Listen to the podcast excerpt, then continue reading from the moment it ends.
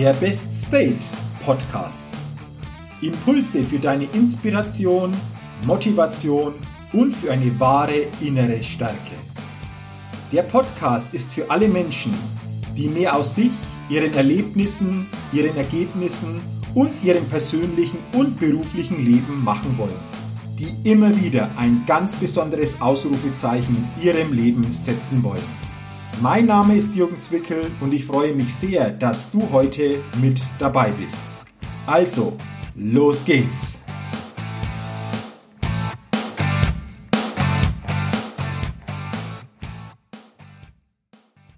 Hallo und herzlich willkommen zu einer neuen Ausgabe des Best Date Podcasts, dem Podcast, der immer wieder ein ganz besonderes Ausrufezeichen bei den Hörerinnen und Hörern setzen will. Und ich bin sicher, dass heute in dieser Ausgabe wieder ein ganz besonderes Ausrufezeichen für euch wartet, denn ich habe mir heute auch wieder einen sehr, sehr spannenden und sicherlich auch inspirierenden Interviewgast eingeladen.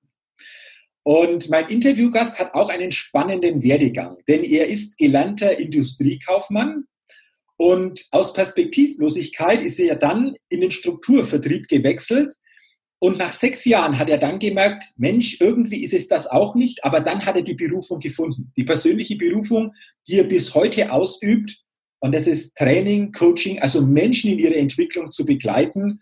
Und er hat für mich auch noch ein sehr, sehr cooles Motto. Denn sein Motto lautet, Schuster, pfeif auf deine Leisten. Und ich bin echt gespannt und freue mich sehr auf unser heutiges Gespräch und begrüße in meinem heutigen Podcast Stefan Schmidt. Stefan, herzlich willkommen und schön, dass du dir heute die Zeit nimmst für unser Gespräch hier im Podcast. Ja, hallo, grüß dich Jürgen, hallo an alle Zuhörer. Ähm, danke für die Einladung auf jeden Fall. Ich freue mich drauf. Ja. Stefan, sehr, sehr gerne. Und die erste Frage, die mich natürlich auch interessiert und sicherlich auch die Hörerinnen und Hörer, wo geht denn jetzt unsere Leitung hin? Also wo treffe ich dich zu diesem Interview denn an? Bist du zu Hause? Bist du unterwegs? Äh, wo, wo bist du gerade? Ich habe tatsächlich heute äh, Luxus. Ich bin zu Hause, du triffst mich im Büro, gar nicht so weit von dir weg. Also ich bin auch, äh, man hört es vielleicht an der Stimme, ein waschechter Franke. Äh, und meine Leitung geht äh, zwischen Nürnberg und Würzburg. Wenn du eine Achse legst, ziemlich genau in der Mitte ist die Kreisstadt Neustadt Aisch. Da zehn Kilometer weg in Dachsbach, da sitze ich jetzt gerade in meinem Büro und äh, freue mich auf das Podcast-Interview jetzt mit dir. Sehr schön. Stefan, dann können wir heute sagen Franken Power im Podcast-Interview, Aber hallo, jawohl. Aber hallo. Franken Power. Aber hallo, du, lass uns doch mal einsteigen. Ja. Ich habe ja schon ein bisschen was zu dir gesagt, so ganz kurz zu deinem bisherigen Werdegang. Ist ja. ja ganz, ganz spannend. Du hast ja auch schon einige Stationen hinter dir und bist dann irgendwann auf diese Berufung gekommen, die du heute noch lebst. Wenn ja. du ganz kurz das aus deiner Sicht nochmal beschreiben würdest, was waren für dich ja. so die wesentlichen Erkenntnisse, vielleicht auch rückblickend die wesentlichen Knackpunkte, um da hinzukommen, wo du heute bist? Ähm, also das Spannende, Jürgen, ist bei mir, dass ich nie irgendwo auf der Suche war, sondern dass mich immer irgendwo alles gefunden hat. Ja, und das war auch damals schon, als ich mich beworben habe. Das war 93, da war ja tiefste Rezession in Deutschland und ich habe tatsächlich nur fünf Stellen, äh, ja, äh, Bewerbungen geschrieben an, an fünf Stellen ähm, und habe zwei Zusagen bekommen. Einmal war es die Bankenwelt und einmal war es die Industrie. Also ich bin ein Kind der Industrie und äh, damals als 18-Jähriger, was lockt da? Natürlich schaut man dann auch aufs Gehalt und da war halt damals durch die, die IG Metall, durch den Rahmenvertrag der IG Metall, war es in der Industrie viel besser als in der Bankenwelt und deswegen habe ich mich für die Industrie entschieden. Ja. Habe dann ganz normal meinen Industriekaufmann gelernt bei der Firma Scheffler in Herzogenaurach oder Ina Scheffler seit der Finanzmarktkrise, kennt man sie, denke ich, auch deutschlandweit weil ja äh, da dieses mittelständische Familienunternehmen äh, den DAX-Wert die Firma Continental übernommen hat. Da habe ich also gelernt, ähm, habe dann ein Jahr weitermachen zum Wirtschaftsassistenten und mir hat die Arbeit bis zum letzten Tag wirklich super Spaß gemacht. Ähm, aber dann ist was passiert, mit dem keiner gerechnet hätte, nämlich der Herr Scheffler Senior ist viel zu früh gestorben. Und seine Frau, also die Witwe, die Maria Elisabeth Scheffler, die man vielleicht immer noch aus der Presse kennt, hat dann das Unternehmen weitergeführt. Das war natürlich unser Glück, aber auf der anderen Seite hat sie das viel globaler aufgestellt und hat die Schlüsselstellen des Unternehmens ähm, mit Managern besetzt, die sie sich weltweit eingekauft hat. So auch beim Personal. Und die erste Amtshandlung vom neuen Personalchef war eben, alle Personalentwicklungspläne in Luft auflösen zu lassen, äh, um sich neu zu strukturieren. Das hat mir nicht gefallen. Ich bin vom Standzeichen her Witter, also sehr ungeduldig, sagt man uns Wittern ja nach. Äh, und dann habe ich geguckt, was, was für Möglichkeiten gibt's noch. Ich war damals 24. Ähm, ich war mit der Firma nicht verheiratet. Wie gesagt, mir hat es super Spaß gemacht Und dann ist äh, mein damals und auch bis heute noch bester Freund auf mich zugekommen, der mich schon seit fünf Jahren bei allen Dingen rund um das Thema Finanzen äh, begleitet hat und hat gesagt, Mensch, du kennst mich jetzt seit fünf Jahren, du weißt, wie wir arbeiten, äh, wäre das nicht auch was für dich als Arbeitgeber? Also hättest du es auf einen Strukturvertrieb? Und dann habe ich mir das, das weiß ich noch wie heute, am Ostersonntag äh, 2001 angeschaut und habe mir am Ostermontag 2001 die Kündigung geschrieben äh, für die Firma Scheffler. Also ich habe mich innerhalb von 24 Stunden entschieden, weil ich gesehen habe, okay, äh, da ist die Perspektive, da ist mein Weg. Es war natürlich noch eine Herausforderung, weil das ja damals mein bester Freund war. Wo fängt man Strukturvertrieb an? In einem Freundeskreis. Das hat er ja schon gemacht und hatte fünf Jahre Vorlauf. Äh, jetzt stand ich da mit zehn Namen auf meiner Liste, war mir aber felsenfest sicher, das funktioniert. Ähm, bin dann relativ schnell in eine gute Empfehlungsschiene gekommen und habe aber dann nach sechs Jahren gemerkt, also Strukturvertrieb sagt man ja, wenn man zwei Jahre dabei ist, dann läuft das Rad einigermaßen. Bei mir ist es gut gelaufen. Ich war sechs Jahre dabei, gute äh, Empfehlungsschiene auch aufgebaut. Und dann habe ich aber gemerkt, dass das, was mich wirklich mit Leidenschaft erfüllt, also wo mein Herzblut drin ist, nämlich das, das Begleiten von neuen Kolleginnen und Kollegen, also die einzuweisen, die zu coachen, zum ersten Erfolg zu führen, dass mir das unheimlich viel Spaß gemacht hat. Also immer wenn es Schulungskonzepte zum Vorbereiten gab, habe ich mich gemeldet, mache ich. Dumm nur beim Strukturvertrieb, also ich war eher so der Eigenumsetzer. Äh, du wirst dafür nicht belohnt, sondern du wirst eigentlich dafür bestraft, weil wenn du nicht beim Kunden sitzen kannst, äh, kannst du dir äh, nichts abschließen, äh, bleibt die Null am Konto stehen. Und dann ist mir durch Zufall wieder eine Stellenanzeige in die Hände gefallen. Ähm, da hat eine namhafte deutsche große Fondsgesellschaft einen freiberuflichen Coach für eine spezielle Bank gesucht. Ähm, und da habe ich gedacht, boah, also diese Stellenanzeige, das, das, das hätte ich schreiben können. Ja, also das ist genau das, was ich im Prinzip suche. Ähm, habe das dann gemacht und war dann fünf Jahre eben freiberuflicher Coach in dieser Bank und habe dann die Verträge nach äh, fünf Jahren auflösen lassen und bin seit 2012 komplett freiberuflicher Trainer äh, und darf jetzt das machen, was, was mein Herz wirklich mit, mit Liebe, mit Leidenschaft erfüllt und äh, ja, ähm, bin einfach glücklich, meine Berufung gefunden zu haben. Ja? Okay. So jetzt im Durchgang. Okay, cool. Aber ich, ich denke, ähm, spürt man auch, dass das so quasi auch deines, deines ist. Und du hast ja was Interessantes gesagt. Ähm, du hast für dich einfach auch gemerkt, Mensch, das ist es, so Menschen zu ja. begleiten, Menschen irgendwie ja. in der Entwicklung zu begleiten. Und ich erlebe es immer wieder auch ähm, in, in, meiner Tätigkeit und sicherlich auch bei dir, dass es schon Menschen gibt, die einfach für sich wissen oder spüren, Mensch, das wäre ein Weg und der Weg sieht anders aus wie der Weg, den ich gerade gehe. Aber es ja. dann doch am Endeffekt nicht irgendwo schaffen oder nicht den Mut haben, den nächsten Schritt zu gehen.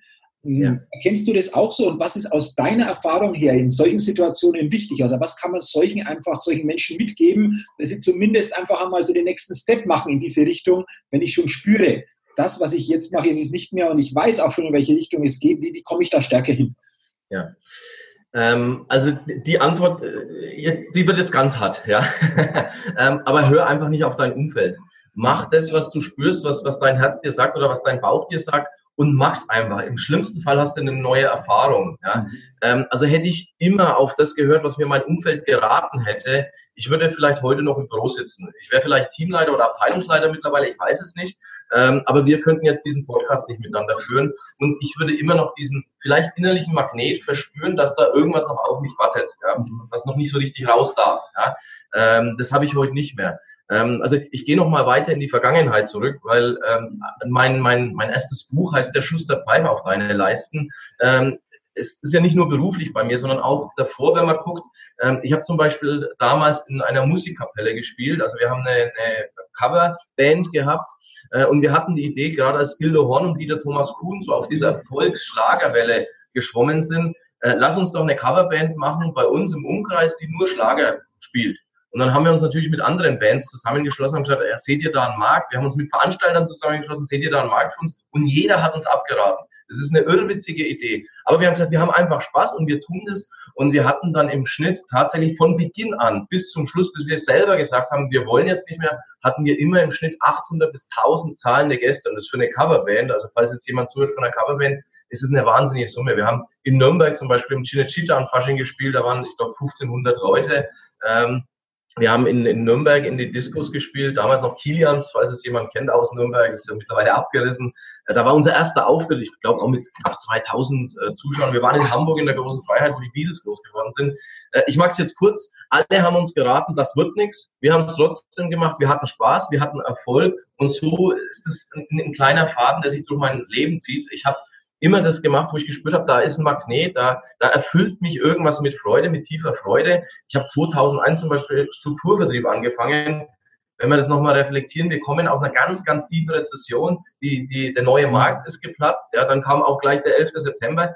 Du kannst dir vorstellen, mein komplettes Umfeld hat natürlich nicht gesagt, macht es toll, äh, die Finanzwelt war nicht auch nicht. Die haben mir alle versucht, äh, wirklich mit einer Argumentationskette à la Bonheur äh, mich zu überzeugen. Bleib bitte im Industrieunternehmen, hast du einen guten Job, ist sicher.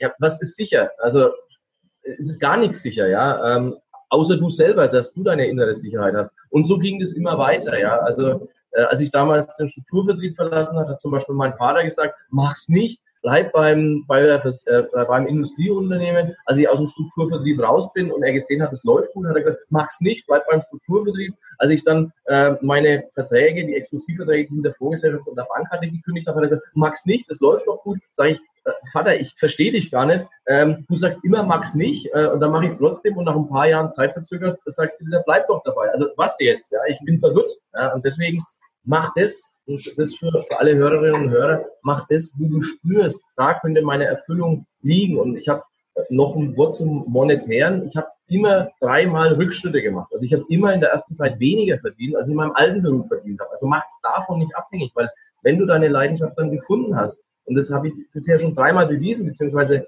es ist mir gezeigt worden, ich wollte das ja dann gar nicht, aber wenn du deine Leidenschaft, wenn du deiner Leidenschaft nachgehst, folgt dir auch das Geld. Und äh, dann zeitverzögert, zwei, drei Jahre später, verdienst du dann doch wieder mehr, als du damals verdient hast. Also mach's davon bitte nicht abhängig. Mhm. Ja? Hör auf dein Herz.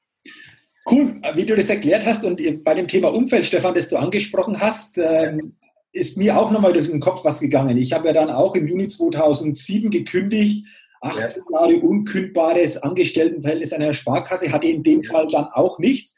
Und wie sich ja. das umgesprochen hat, gefühlt 90 Prozent haben zu mir gesagt, Jürgen, wie kannst du das machen? Denk doch mal dran, sicheres Arbeitsverhältnis und für später und, und, und.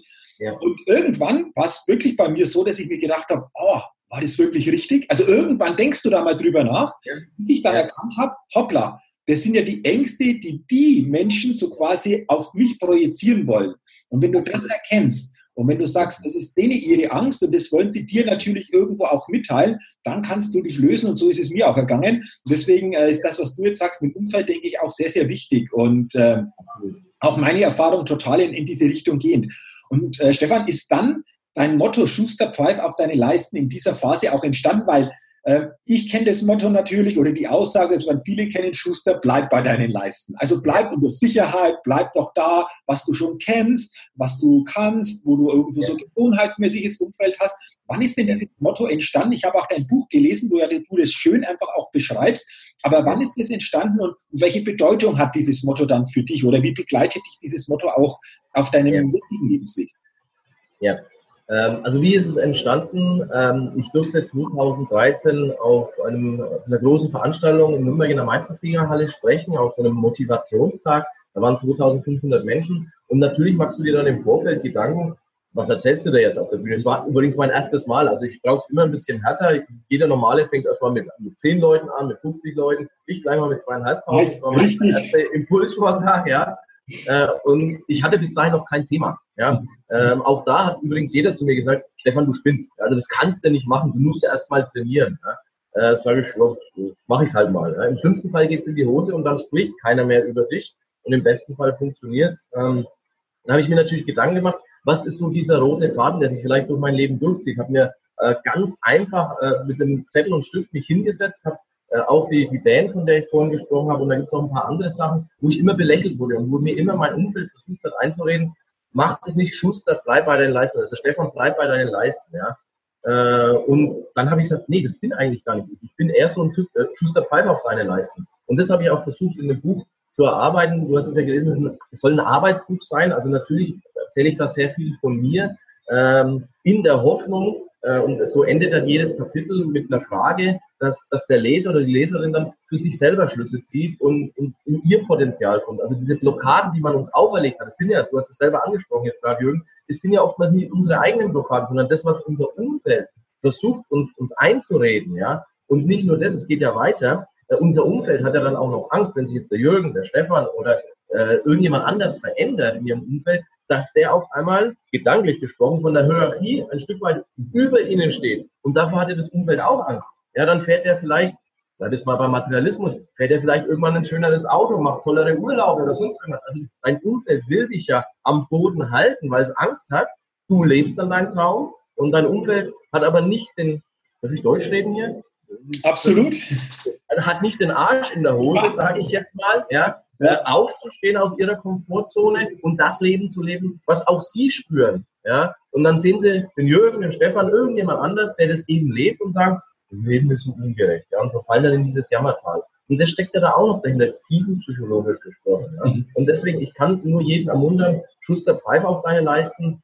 Wenn du auf dein Umfeld hörst, also ich habe bisher schon immer meine Entscheidungen ganz alleine getroffen. Also auch äh, meine Frau erst ganz zum Schluss mit einbezogen. Natürlich haben wir darüber gesprochen, aber ich habe die Entscheidungen schon immer alleine getroffen. Auch meine Eltern übrigens immer erst vor vollendete Entscheidungen gestellt. Ja? Ähm, und ich musste die, die Konsequenzen dann tragen. Nur ich, kein anderer. Das ist ja das Nächste dabei. Also kann ich die Entscheidung doch auch alleine treffen. Mhm. Ähm, das ist, glaube ich, auch nochmal ein wichtiger Punkt, den du jetzt angesprochen hast, Stefan, weil das, was ich auch bei mir vorher beschrieben habe, diese Entscheidung da zu kündigen, die hatte ich für mich getroffen. Und weißt du, nach ein paar Wochen, wo ich mir gedacht habe, was wäre denn passiert, hätte ich mit manchen im Vorfeld drüber gesprochen. Ja. Ich wusste nicht, ob ich es dann so durchgezogen hätte, weil natürlich diese Beeinflussung von außen gekommen wäre. Und ja. ich glaube, das ist genau das, was du auch nochmal sagst, sondern so quasi entscheide das für dich, ähm, binde vielleicht punktuell wirklich wichtige Menschen ein, wo du weißt, die können dich unterstützen, die hinterfragen vielleicht auch nochmal kritisch, aber die halten dich nicht davon ab, aber nicht zu breit, weil sonst einfach die Gefahr da ist, dass viele ähm, da einfach auch wieder was auslösen und das nicht unbedingt förderlich ist, oder? Bin ich voll bei dir, absolut. Also okay. such dir Mentoren in deinem Umfeld. Äh, es heißt ja so schön, du bist die Summe der fünf Menschen, mit denen du dich täglich umgibst. Ähm, soll jetzt nicht heißen, deinen kompletten Freundeskreis äh, zu wechseln, um Gottes Willen, aber such dir ein paar Mentoren, äh, die dich fordern und fördern, ja, die dir auch mal, sag mal, einen Bügel zwischen die Beine werfen, im Sinne von äh, Potenziale auch entfalten, ja, oder ein Best-Level-State zu erreichen. Ähm, und dann geh mit denen in die Diskussion, weil die, die werden dir helfen. Ja, ähm, aber so meine Erfahrung, ich weiß nicht, wie es bei den anderen ist, aber der normale Freundeskreis, der normale Freundeskreis, mit denen kannst du feiern, mit denen kannst du mal ein Bierchen trinken, ja, aber die tun sich ja schon schwer, wenn ich mit ihnen zum Beispiel auch über meine Ziele spreche. Mhm. Also Beispiel, wir waren letztes Jahr mit der Familie drei Monate, hatten wir uns eine Auszeit gegönnt. Wir waren einfach drei Monate mit unserem Wohnmobil unterwegs. Äh, das ist ja auch was, was, was viele gar nicht verstehen, aber was dazu notwendig ist, dass ich, äh, das war 2018, 2017, was ich da rangeklotzt habe, um uns diese drei Monate freie Zeit äh, zu gönnen. Also den Preis, den wir auch als Familie dafür bezahlt haben. Ja, wir haben ja zwei kleine Kinder, bin verheiratet, ja, äh, Emily ist jetzt sechs, der Jakob ist vier. Ähm, das hat auch keiner gesehen. Die sehen dann immer nur dieses Schöne, das Ergebnis, diese drei Monate Auszeit, die, was sie als Erfolg verbuchen und dann sind sie da vielleicht auch ein bisschen neidisch. Aber was dazu geführt hat, was du dafür machen musstest, äh, das sehen sie leider nicht. Ja. Und deswegen nochmal, nur du musst die Konsequenzen tragen. Ja. Äh, also treffe auch deine eigenen Entscheidungen. Also du sagst es, die sehen halt nicht die Entscheidungen, die vorher getroffen wurden, um dann dahin zu kommen, um ja. drei Monate Auszeit überhaupt sich ja, leisten zu können. Um das Als selbstständiger Unternehmer, ja. ja. Ganz genau, ganz genau. Du sprichst gerade was an, das Thema Auszeit. Also ich glaube, das war sehr wertvoll auch mit der Familie. Und ja. ich hatte dir vorher einen Fragebogen geschickt. Ähm, da weise ich dann später auch nochmal darauf, darauf hin, auf diese, diese Seite. Und da war eine Frage, deine beste Entscheidung im Leben. Und da hast du geschrieben, im Jahr 2010 den Jakobsweg zu laufen. Ja. Äh, habe ich dann spannend äh, gefunden, äh, Stefan, aber ich glaube, das passt vielleicht auch ein bisschen zu dem Thema Auszeit. Was war für dich einfach so das Wesentliche, dass das rückblickend deine beste Entscheidung bisher war, diesen, diesen Jakobsweg zu laufen? Oder wie, wie lief das ab und was hast du aus diesem Weg für dich mitnehmen können? Ja, ähm, also zum ersten Mal meine neue Frau. Ah, okay. ähm, nee, also 2010, wie habe ich das geplant? Ähm, ich, ich würde mich mal als also ich gehöre keiner Konfession an, das muss ich gleich mal sagen. Ich habe das nicht aus religiösen Gründen gemacht. Ähm, aber ich würde mich als spiritueller Mensch schon bezeichnen. Ja. Äh, der Jakobsweg, ich habe äh, im August 2009 haben wir innerhalb von einer Woche drei Menschen unabhängig voneinander das Buch vom HP Kerkeling, ich bin dann also seinen Jakobsweg empfohlen. Das war eines der Bücher, die tatsächlich bei mir am Index gestanden sind, die ich gesagt habe, die lese ich nie, weil da ja so ein äh, große Tumult gemacht wurde. Ich will kein Mainstream lesen. Ja, ich lese in der Regel jede Woche ein Buch versuche zu lesen, aber das lese ich nicht. Das, das mir aber drei Menschen gleichzeitig empfohlen haben, ich gesagt, also gut, ich lese es mal. Und dann ist so ein Magnet des Würgen, hat zum Würgen angefangen. Also ich, ich habe gespürt, auch da wieder mein Herz, der Jakobsweg, da wartet was auf mich. Ja? Und das hat ganz gut gepasst, weil im Jahr 2010, als ich den gelaufen bin, da wurde ich 35 und ich habe gesagt, das ist so Halbzeit, also vom beruflichen Leben. Ja? Ähm, jetzt hast du 35 Jahre, äh, hast du auf Google, noch 35 Jahre, dann bist du 70. Äh, so lange willst du vielleicht noch machen, ja, vielleicht auch länger. Ja, also Rente, den Begriff, den, damit kann ich nichts anfangen. Ich will einfach so lange Spaß haben, wie es bei mir irgendwo geht. Ja.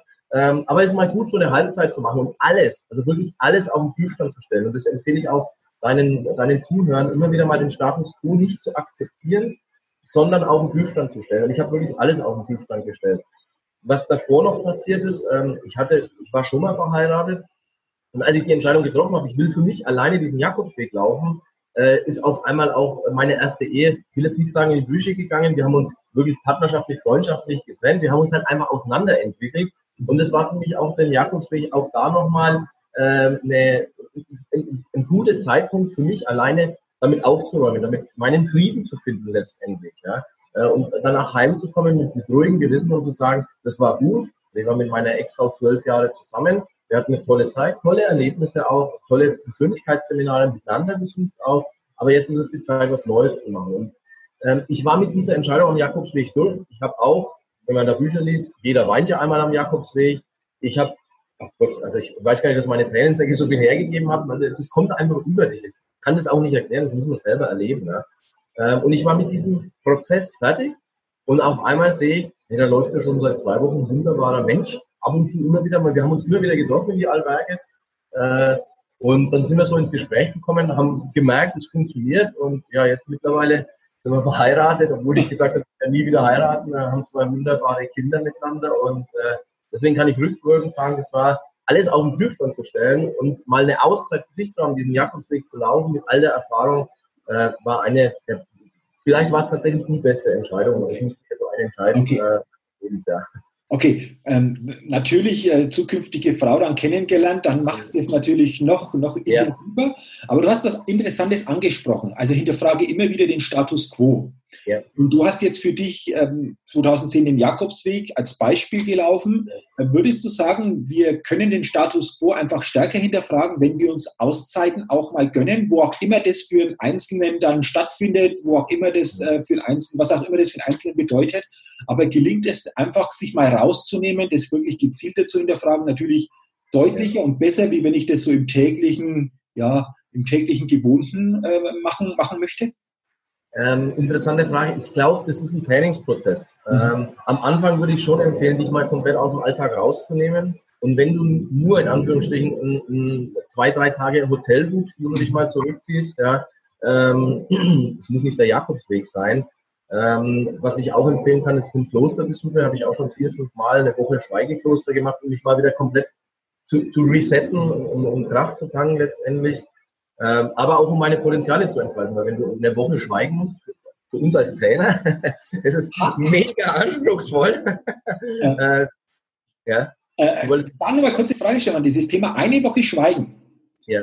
Was hast du über diesen, diesen Zeitraum auch für dich gelernt oder welche Erkenntnis hast du da auch für dich neu bekommen? Weil das ist ja etwas, was wir so nicht kennen im täglichen. Nein. Eine Woche zu schweigen, durch zu sein. Also, ja, ich, äh, ich war in einem Kloster, ähm, von, von Franziskanermönchen ähm, in, in Dietfurt an der Altmühl. Also das kann ich gut weiterempfehlen, sehr gerne. Ähm, und habe Kontemplationskurs gemacht. Äh, das heißt, achtmal am Tag, je 20 Minuten für dich in die Stille. Das geht früh um halb sieben gleich los. Immer ein paar gymnastische, so leichte gymnastische Übungen dazwischen, dass du nicht verspannst und dass du auch sitzen kannst. Ähm, und am Anfang, also als ich da den aller, das allererst, bei meinem allerersten Besuch am ersten Tag, da kriegst du dann die ganzen Tischregeln, du darfst niemand in die Augen schauen, du sollst ja ständig bei dir bleiben.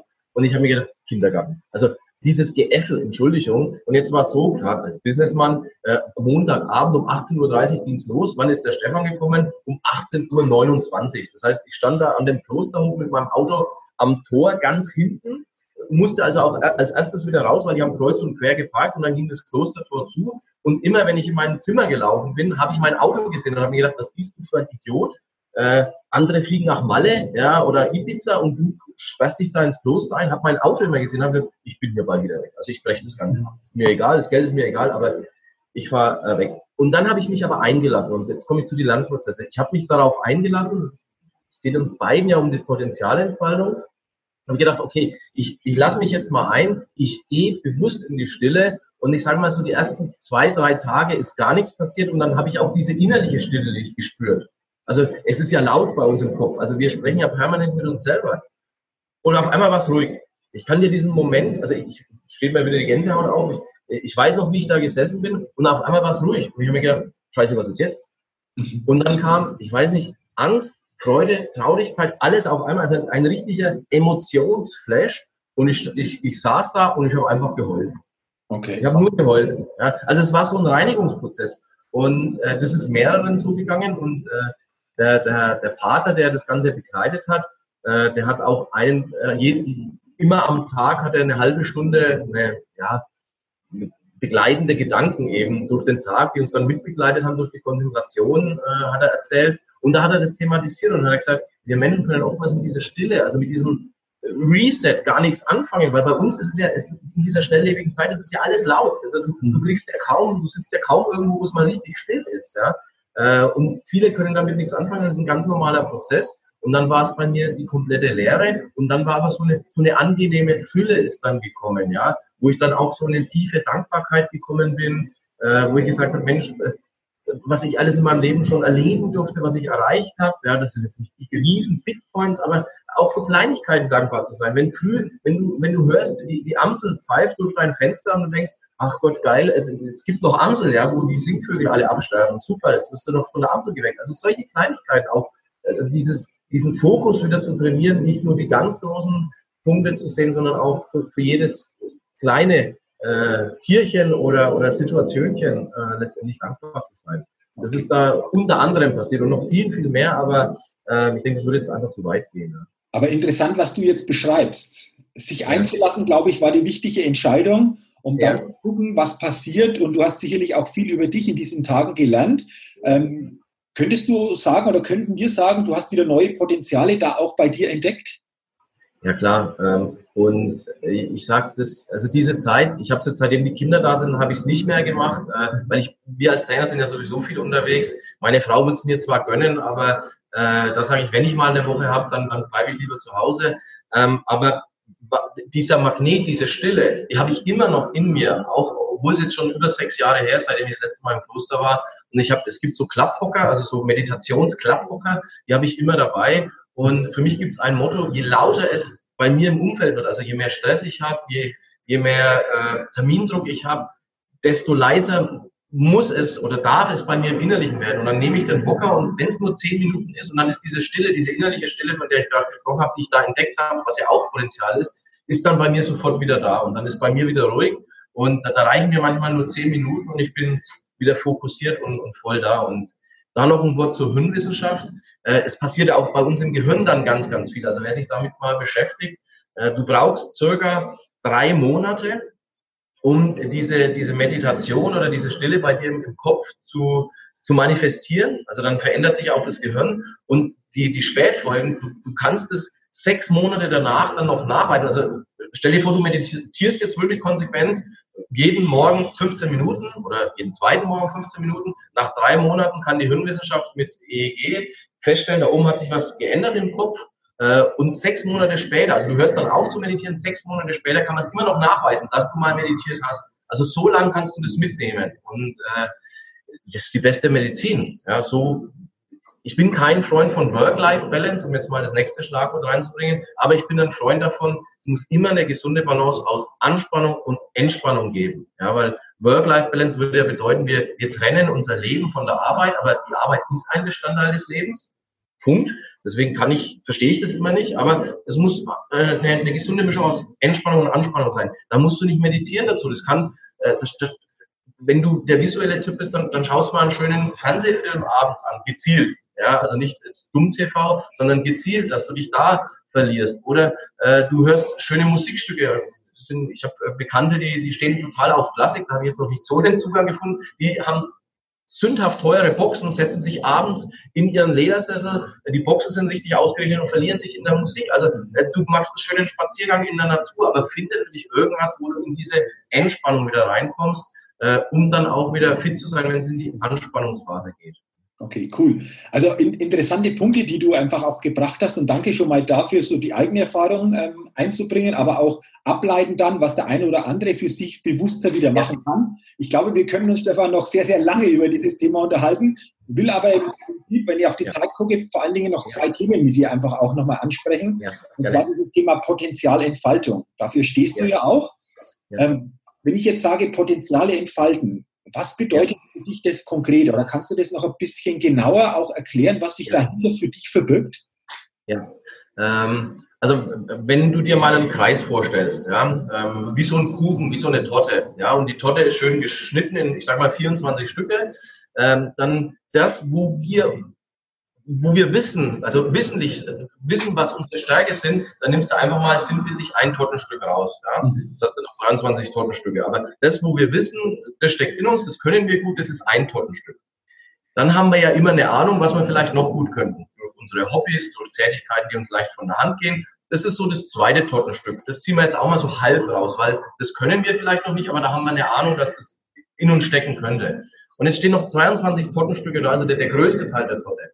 Und das sehe ich als unser menschliches Potenzial an. Also wir glauben, ich glaube, wir haben keine Ahnung. Ich nehme mich da immer als bestes Beispiel. Ähm, wir haben keine Ahnung, was noch alles in uns drinsteckt. Das sind noch 22 Tortenstücke, äh, die wir aus unserer Schwarzwälder Kirschtorte oder was auch immer rausziehen könnten, was noch in uns steckt. Und ich möchte die Menschen dazu führen, die nächsten Tortenstücke einfach mit mir gemeinsam zu entdecken ja, dieser Prozess ist nicht immer leicht, ja, ähm, aber ich selbst gehe da immer wieder auch über meine Grenzen hinweg. Ich war zum Beispiel äh, 2017 äh, war ich auf dem Kilimanjaro gestanden. Also ich habe das bewusst gebucht, obwohl ich nicht so sportlich bin jetzt wie du. Also wenn ich da früh deine Posts immer anschaue, ja, gerade wieder fünf Kilometer gelaufen, da sage ich immer, gut, ich habe mich nochmal im Bettchen rumgedreht, ja, ähm, wenn der Jürgen schon draußen war.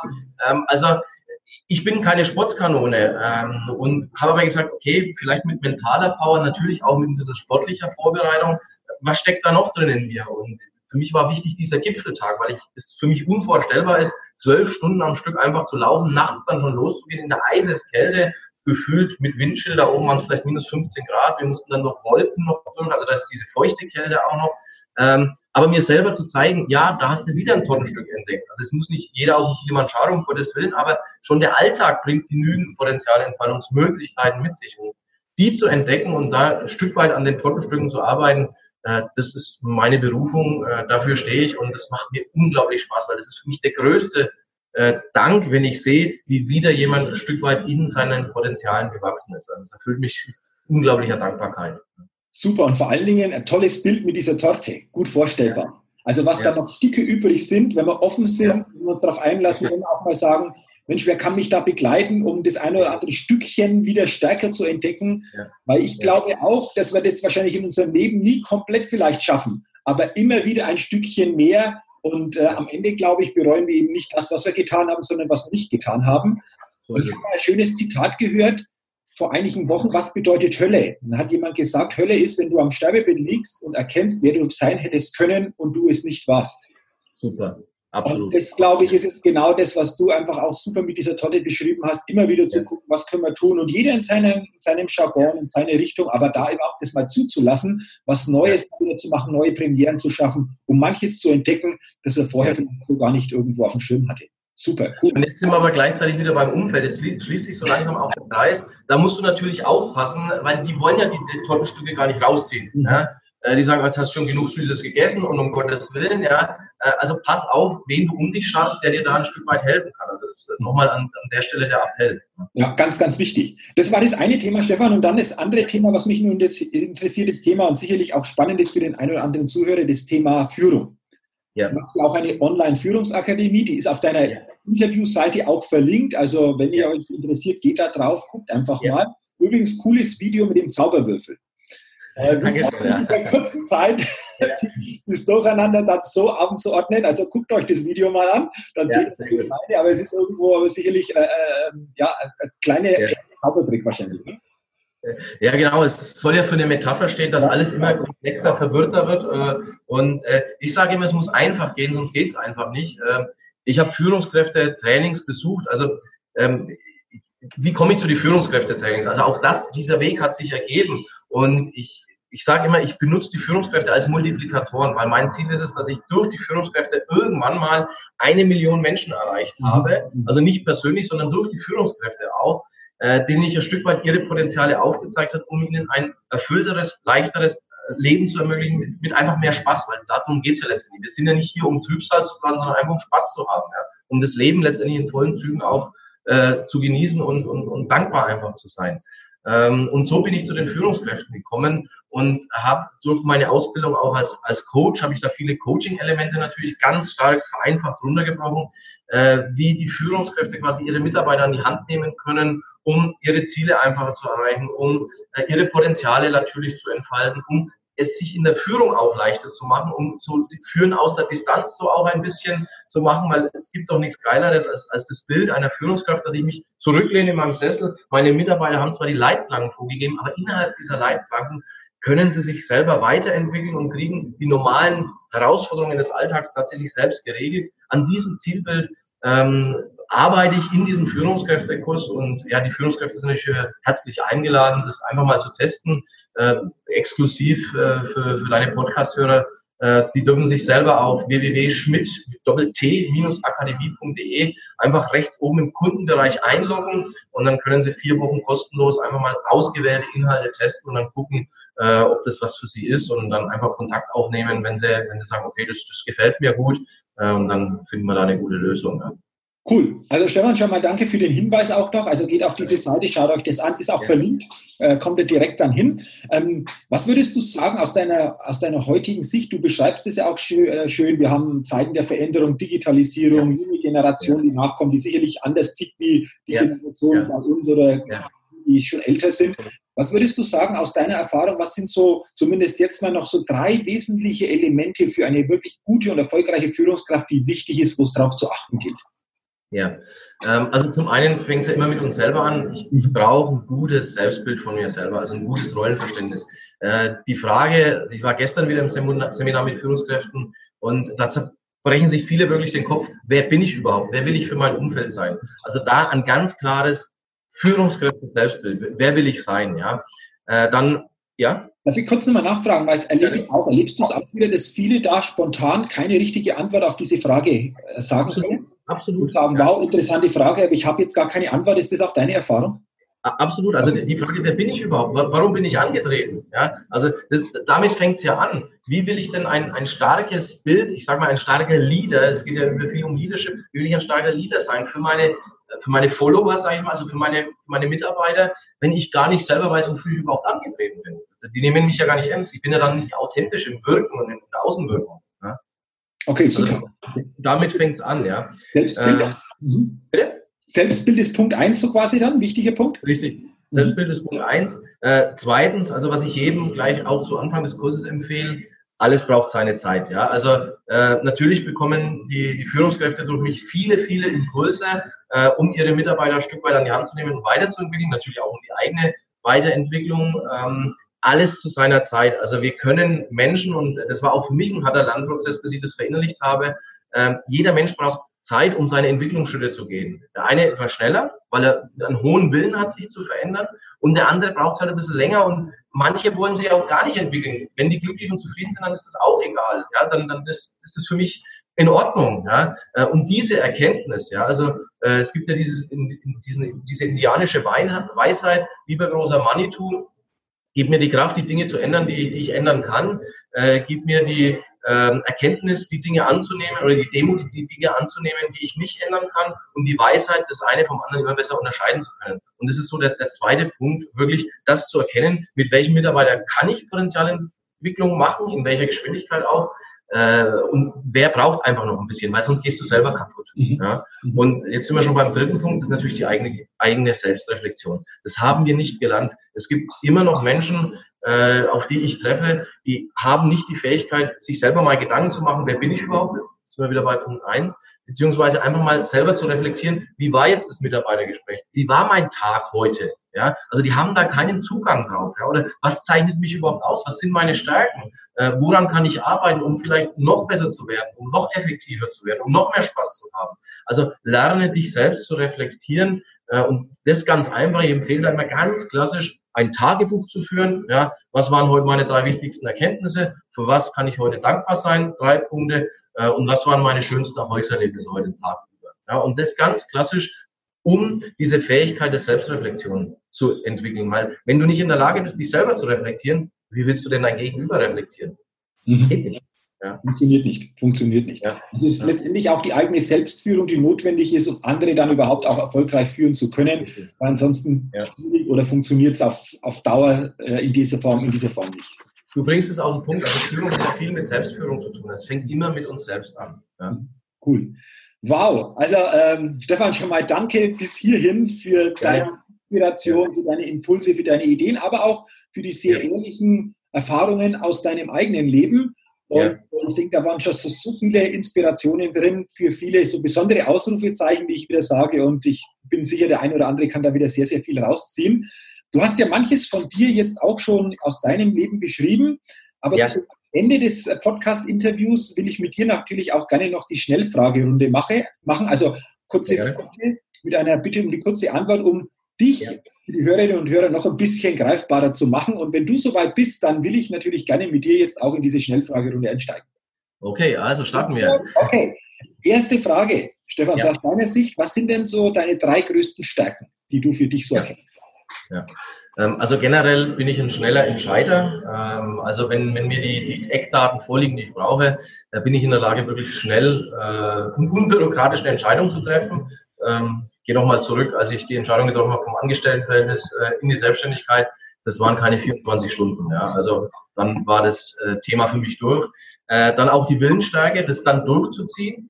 Äh, und auf der anderen Seite aber auch eine, ich sag mal, eine gesunde Ungeduld. Ja, also Dinge dann auch erreichen zu wollen. Für mich, für niemand anders, sondern, sondern für mich. Ja. Mhm. Okay, diese cool. drei Punkte. Okay. Auf der einen Seite Stärken, auf der anderen Seite natürlich auch Schwächen ja. oder ja, Dinge, die nicht so gut funktionieren. Wie sieht es bei dir aus? So eine Schwäche, wo du sagst, erkenne ich immer wieder? Ja, und äh, das spiegelt mir leider auch meine Frau immer wieder äh, wieder. Ja, das ist okay. natürlich Ungeduld, die kann positiv sein, ja. äh, die ist aber auch sehr negativ. Also ich bin dann, bei uns in Franken sagt man, grantig, ja, äh, wenn halt Dinge nicht so schnell laufen, aus welchen Gründen auch immer, wie ich sie mir vorgestellt hätte, ja, oder äh, jetzt der Führungskräftekurs, da gab es mal eine Woche, da wollte ich mich komplett ins Büro einspannen und äh, Dinge abdrehen, da hatte ich eine starke Erkältung, konnte kaum sprechen. Da bin ich grantig über mich selber, dass ich gerade in dieser Woche die Erkältung hatte. Ich meine, alles hat immer seinen Sinn, wissen wir auch. Ähm, aber wenn es halt dann nicht in dem Projektplan so weitergeht, wie ich mir das vorstelle, dann stimmt mich das nicht freudig, sagen wir. Da darf ich noch an mir arbeiten. Okay. okay, okay. Super. Wir wissen ja alle, Gewohnheiten sind so quasi das Fundament, die führen uns dahin, äh, wo wir jeden Tag hinkommen. Manchmal sind es gute Gewohnheiten, manchmal auch weniger gute. Aber gibt es ja. bei dir eine coole Gewohnheit, die du hast, wo du sagst, ja, das ist so richtig cool aus meiner Sicht? Ja, ob es jetzt cool ist, weiß ich nicht. Äh, die neue Generation wird wahrscheinlich sagen, oh, Oldstyle, aber ich bin nach wie vor ein physischer Buchleser. Ähm, also ich versuche nach wie vor äh, ein Buch die Woche zu lesen. Gesunder Mix aus ab und zu mal Roman, dann aber sehr viele Fachbücher, Biografien. Ähm, und da mache ich mir vorne immer meine Notizen. Das ist vielleicht die Gewohnheit dazu. Äh, lass die dann von meiner Assistentin zusammentragen, dass ich alles komprimiert in einer Word-Datei habe. Das sind dann so da hole ich mir auch immer wieder die, die Inspiration für eventuelle neue Vorträge oder Trainings. Äh, das ist so, so die gesammelten Werke letztendlich. Ja. Ah, okay. Einer Datei. Ja. Also bestimmt aus meiner Sicht coole Gewohnheit, weil äh, ja. die Gewohnheit. Im Hintergrund, ja. ja, genau, finde ich auch wieder, wieder wohin. Okay, ja. du, nächste Frage. Welches große Ziel oder welchen großen Wunsch hast du noch?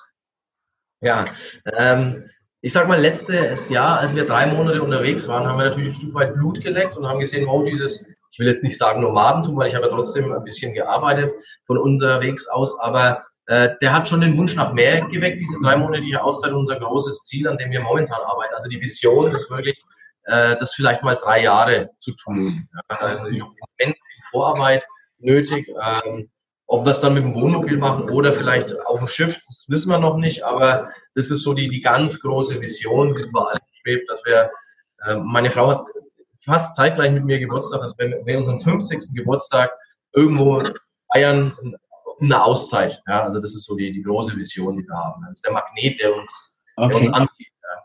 Also auch äh, tolles, tolles Ziel, toller Wunsch, die drei ja. Monate auf drei Jahre auszuweiten. Richtig. Also 1000 Tage ist das Motto. Ja, ja genau. Cool, cool. Okay. Ähm, lass uns mal kurz über Werte auch sprechen. Welcher ja. Wert ist dir besonders wichtig? Ja, da muss ich nicht lange überlegen, weil es ist das Thema Vertrauen. Ja, okay. ich, äh, einer der größten Werte, die ich habe, äh, und ich glaube, das würde auch mein komplettes Umfeld sagen, absolute Verlässlichkeit, vertrauensvoller Partner, äh, ist einfach das Thema Vertrauen. Ja, und ich, wenn, auch da gibt es Beispiele aus, aus meiner Vergangenheit, wenn einmal bei mir das Vertrauen zerstört wurde, dann ist das für mich auch passé. Also da, wenn wir uns um neun Uhr für den Podcast äh, verabreden, dann muss ich an dich das Vertrauen haben und du an mich, dass ich um neun auch da bin und den PC hochfahre. Sonst läuft einfach nicht. Ja. Mhm. Äh, auch meine Mitarbeiter, ich habe äh, zwei, drei Freelancer beschäftigt, da muss ich das Vertrauen haben, dass die ihre Zeiten einhalten, dass die wirklich das bringen, was verabredet ist. Ähm, ist vielleicht auch eine, eine Führungsstärke oder Schwäche, je nachdem, wie das zeigt. Aber ich lasse die laufen. Ja. Wenn die nichts von mir wollen, dann hören wir uns manchmal ein, zwei Wochen lang nicht. Ähm, und die wissen, sie können mich immer erreichen über die verschiedensten Medien. Und dann wird halt mal wieder telefoniert. Aber äh, sie kriegen mein vollstes Vertrauen, dass sie das, was sie tun müssen oder auch tun sollen für mich, dass die da auch in vollster Zufriedenheit abliefern letztendlich. Mhm, okay, ähm, lass uns, lass uns da, okay, lass uns da mal ganz kurz noch bei dem Punkt bleiben, Thema Vertrauen. Findest du auch, dass das auch normalerweise im Businessumfeld ein ganz wesentlicher Wert ist? Auch Thema Führung haben wir vorher drüber gesprochen, so dieses, ich kann meiner Führungskraft vertrauen und ich lebe das auch vor. Ich finde, das ist ein sehr, sehr wichtiger Wert. Wie siehst du das? Auch in diesem Business-Kontext? Also da können wir jetzt den nächsten Podcast für eine Stunde machen, ja. Äh, absolut mit allem, was dazugehört. Also wirklich dem Mitarbeiter das Vertrauen zu schenken, der wird es schon hinbekommen, ja, mit dem ihm zur Verfügung stehenden äh, ja, Fähigkeiten und Fähigkeiten, äh, aber auch mit, mit, äh, mit Rückschlägen, dass er umgehen kann. Also das auf jeden Fall auch. Also das Vertrauen brauche ich erstmal in mich. Es fängt ja wieder mit mir selber an, dass ich das Selbstvertrauen habe, um dieses Selbstvertrauen an meine Mitarbeiter weiterzugeben. Ja. Äh, weil ohne Vertrauen, ich sage mal, das ist der Schmierstoff in gut funktionierenden Teams. Also auf der einen Seite natürlich Kommunikation, aber auf der anderen Seite auch das Thema Vertrauen. Mhm. Ich muss mich verlassen können. Daraus abgeleitet kommt natürlich die Verlässlichkeit her. Okay. Also cool, ich nehme das gerne mal auf, Stefan. Vielleicht machen wir irgendwann zukünftig mal einen separaten Podcast zu solchen Themen, weil ich glaube, das ist ja auch sehr, sehr interessant. Also ja. lass, uns, ja. lass uns da mal gucken. Du, die nächste Frage. Du hast sicherlich schon viele Sätze selbst geschrieben, selbst weitergegeben, auch viele Sätze schon gehört, aber gibt es für dich einen Satz, wo du sagst, wow, das war so der wichtigste Satz, der sich so richtig eingebrannt hat bei mir? ja, ich, die Hörer haben jetzt schon gehört, ich bin ab und zu mal provokant unterwegs, deswegen kommt jetzt ein Satz, mit dem vielleicht nicht jeder gerechnet hätte. Äh, aber einer meiner wichtigsten Sätze ist äh, tatsächlich im Leben, was für mich immer wieder Antrieb war, das schaffst du nicht. Also wenn dir gerade ein Umfeld sagt, nö, bitte nicht, Schuster, bleib, Stefan, bleib bei deinen Leisten, das schaffst du eh nicht. Ja. Ähm, also das war ein, ein wichtiger Satz, weil es ein großer Antrieb von mir war und immer noch ist. Ah, okay, okay, interessant. Also spiegelt sich auch das in diesem einen Satz, was du vorher ja auch schon ähm, gesagt ja. hast, ähm, dieses Zurückhalten, wenn das jemand macht, dann erst recht, okay. Ähm, welches Credo verfolgst du? Ja, und du hast es gerade schon gesagt, und dann erst recht, ja. Und dann erst recht, klar, das ist also, quasi dann der, der, der, Satz, der sich dann ergänzt, äh, du schaffst es nicht und dann erst recht, so quasi das zu zeigen. Aber jetzt bitte auch nicht falsch verstehen. Ähm, nicht in dem Sinne, ich zeig's dir ähm, mit einem bösen Willen, sondern einfach, um wieder Potenziale neu zu finden und sagen, hey, super, wenn alle sagen, das geht nicht, dann kommt der eine und ich will der eine sein, der das gar nicht weiß, es macht und dann beweist, es geht ja trotzdem. Okay. Also aus, aus, einer, aus einer liebevollen Gedankenwelt heraus, also okay. Herzen, ja. Ich glaube, wichtiger Zusatz, wichtiger Zusatz noch, den du, den du gesagt hast. Okay, cool. Lass uns mal äh, in die Teenagerzeit zurückgehen, auch teilweise ja, ja. interessant. Wenn ja. was war denn da so dein Lieblingssong? Gab es den? Wenn ja, welcher Song, welche Gruppe? Oh ja, den, den gab es. Den habe ich teilweise lange Jahre sogar selbst gesungen mit so einem äh, Kopfhörer, bis man mir dann nahegelegt haben, lasst es lieber mit dem Singen. Also ich war Schlagzeuger, okay. äh, Schlagzeug gespielt, aber teilweise in die ganz ersten Bandversuche auch noch selber gesungen. Und da gibt es ein Lied, äh, das ich glaube ich immer noch auswendig kann, das ist von den Ärzten, die Ärzte zu spät. Ja. Mhm. Eines Tages werde ich mich rechnen. Ja. Das war mhm. äh, mein Kultsong, ja, den habe ich verinnerlicht. Ja. Ah, okay, okay. Passt irgendwo auch ja dazu, so quasi lieber es nicht darauf ankommen zu lassen und irgendwann zu sagen, es ist zu spät. Richtig, absolut. absolut. Okay. Passt, äh, jetzt, wo du sagst, das passt gut äh, in, die, in, die, komplette Philosophie äh, oder, oder, Biografie von mir rein. Ja. ja, genau. Jetzt, wo du sagst, denke ich mir, oh, irgendwo passt es ganz, ganz gut da zusammen. Okay. Ja. Ähm, du hast gerade angesprochen, Biografie. Ähm, wenn du eine Biografie schreiben würdest, vielleicht kommt es ja noch, wie würde aus heutiger Sicht dein Titel lauten für diese Biografie? Ähm, ja, ich habe ja mit meinem Buch habe ich ja teilweise meine Biografie schon verarbeitet und die nennt sich Schuster Pfeife auf deine Leisten. Und so würde ich es nach wie vor auch nennen. Ähm, aber, jetzt, jetzt kommt das Aber, also ich überlege tatsächlich, ob ich irgendwann mal wieder ein Buch schreibe. Warum? Ich durfte, oh, jetzt muss ich überlegen, 2016 oder 17 äh, durfte ich fünf Minuten mit Oliver Kahn äh, hinter der Bühne, bevor er einen großen Auftritt hatte, alleine sprechen, also vier Augengespräch. Und er hat mir eine Frage gestellt, äh, die mich immer noch umtreibt, wo ich noch keine Antwort gefunden habe. Äh, dann hat er gesagt, ähm, wenn du dein Lebensmotto auf, als Buchtitel schreiben würdest, wie würde der Buchtitel heißen? Mhm. Und das, das weiß ich noch nicht. Ja. Ich habe ihn dann zurückgefragt, wie heißt denn Ihrer? Und dann sagt er, meinen gibt schon, ich, Erfolg kommt von innen. Sage ich, okay. Mhm. Ähm, ich weiß nicht, ob Schusterpfeife auf deine Leisten da schon stimmig ist. Ähm, aber auch da ist auch mein Motto, ich, ich suche nicht, sondern ich lasse finden und irgendwann kommt vielleicht der Buchtitel und dann ist vielleicht auch die Zeit für mein zweites Buch da. Okay. Aber es ist nochmal inspirierende Frage auch an alle Zuhörer. Überlegt euch mal, wie könnte diese diese Titel lauten, wenn ihr euch diese Frage stellt, in einem Satz dein Lebensmotto auf ein Buch zu bringen. Ja. Oder dein, dein Leben als Buchtitel. Wie, wie soll ja, das ja, genau. Wie aus. Ja. Okay, cool. Ähm, du, drittletzte Frage. Stell dir vor, bist in einem Aufzug, fährt nach oben oder nach unten, irgendwann bleibt der stehen. Wollen wir nicht, aber wenn das schon mal so ist, dann wäre es ja cool, wenn da jemand im Aufzug mit dabei ist, wo er sagt, jetzt ist die Zeit, wir kommen da nicht weg und jetzt wäre die Möglichkeit, da mal intensives Gespräch auch zu führen. Ähm, wen würdest du dir denn wünschen, bei so einer Situation im Aufzug zu haben?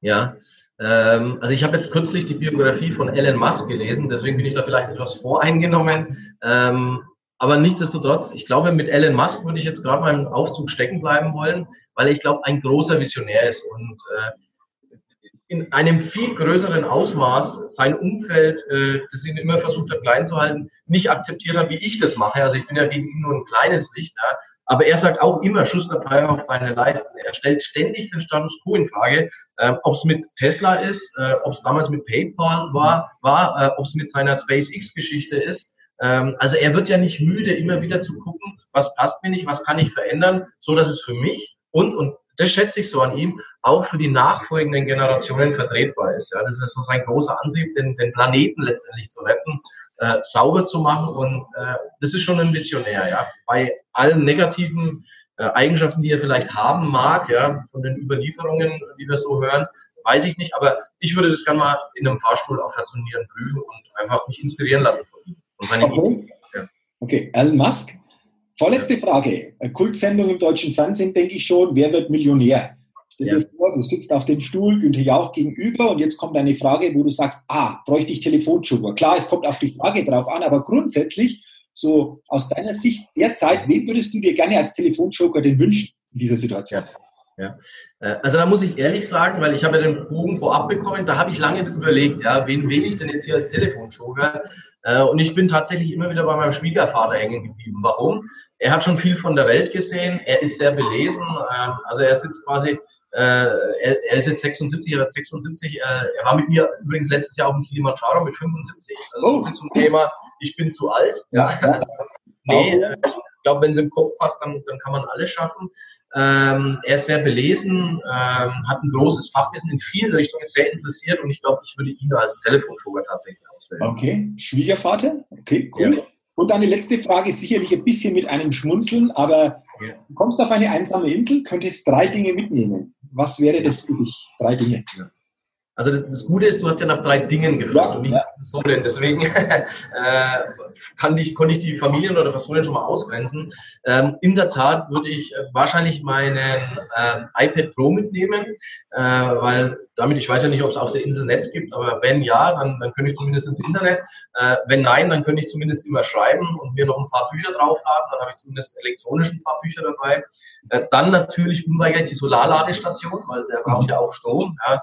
Ähm, und leider, weil ich empfänglich bin für Sonnenbrand, würde ich eine Sonnencreme mit hohem Lichtschutzfaktor mitnehmen.